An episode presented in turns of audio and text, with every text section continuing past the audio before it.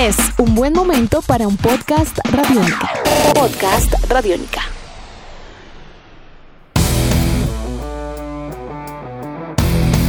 La Unión Ciclística Internacional UCI mostró sus cartas y la agenda para el segundo semestre ha sido revelada. Habrán eh, competencias por doquier e inclusive se cruzarán dos de las tres grandes del deporte de las bielas. ¿Cuál será el camino a seguir por los equipos? ¿Darán prelación más a unas competencias que a otras? Y un gran interrogante, ¿podrá la gente salir a las carreteras a apoyar a sus escarabajos? Esto es Tribuna Radiónica. Hay una ecuación central en toda esta operación, contundente por lo demás. El ciclismo de alto nivel dispondrá de al menos 100 días en el segundo semestre para aventurarse a ponerse al día en el calendario. Del 1 de agosto hasta por lo menos el 8 de noviembre, Europa y otros eh, continentes recibirán una auténtica contrarreloj de carreras del World Tour. La UCI cumplió su palabra, fue consecuente con ella y le ha dado prioridad a las carreras de un día, las que se conocen como monumentos y por supuesto a las tres grandes también, el Giro de Italia, el Tour de Francia y la Vuelta a España. Y es que, revisando el calendario, de los 24 eventos programados, 13 en total son carreras de un día, y aparte del Giro, Tour y Vuelta, que son carreras de tres semanas mínimo, hay apenas 6 competencias que tienen entre 5 y 7 días de duración. Europa, Asia y Norteamérica son los continentes que darán vía libre al calendario con un fuerte condicionante por parte de la UCI, y es que las carreras solo van a poder ser disputadas si las condiciones de salubridad de cada país y de cada gobierno así lo permitan. Hay que esperar de todas maneras, está sobre la marcha, es una hoja de ruta, pero los gobiernos en últimas serán los que decidan, en ese orden de ideas, creería uno. Revisemos por ejemplo el Tour de Francia ha estado en la mira de la ministra de Deportes de aquel país desde que se suspendieron todo tipo de competencias.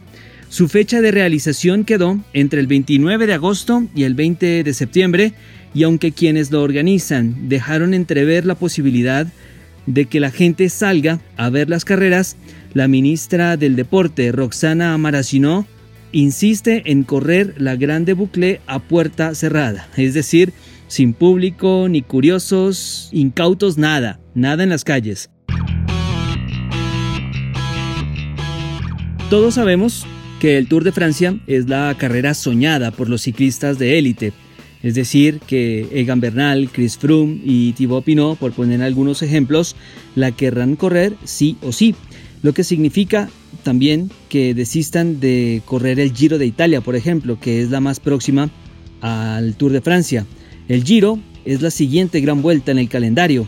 Va del 3 al 25 de octubre y aún así, además del Giro de Italia, también en esa localidad, en ese país, se van a correr otras grandes carreras, como la Strade de Bianchi, la Milán San Remo, las cuales se van a disputar el primero y el 8 de agosto respectivamente, además del Giro de Lombardía el 31 de octubre, con lo cual muy seguramente veamos a grandes ciclistas como los que les acabé de mencionar en estas carreras en territorio italiano, pues necesitan ponerse a punto para llegar al Tour de Francia en plenitud de condiciones.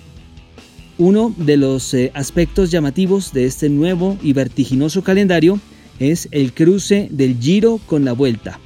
Durante cinco días, estas dos grandes se van a disputar en simultánea si tenemos en cuenta que en España la carrera comienza el 20 de octubre y se extenderá hasta el 8 de noviembre. Recordemos que el Giro va del 3 al 25, es decir, que entre el 20 y el 25 los fanáticos del ciclismo pueden ufanarse de decir que tienen dos grandes carreras en la memoria y en la retina diaria de todos los que siguen este deporte. Ya con un calendario en físico, los equipos y los ciclistas seguramente no ven la hora de salir a correr. Por lo pronto ya podrán bajarse del rodillo y salir un rato a las calles, de acuerdo a la normativa de varios países, de varias ciudades que así lo permiten, respetando también las normas. En algunos lugares, por ejemplo, debe haber por lo menos 10 metros entre ciclistas para poder entrenar, debe también cumplir con unos cánones de salubridad importantes, pero que ya haya un papel, que ya haya un calendario, una hoja de ruta, pues seguramente en la calidad de vida de los ciclistas y de sus familias habrá un impacto altamente positivo.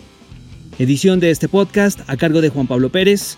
Mi nombre es Juan Pablo Coronado y nos encontraremos próximamente en otra edición de Tribuna Radiónica. Chao. Nuestros podcasts están en radionica.rocks, en iTunes, en RTVC Play y en nuestra app Radionica para Android y iPhone. Podcast Radionica.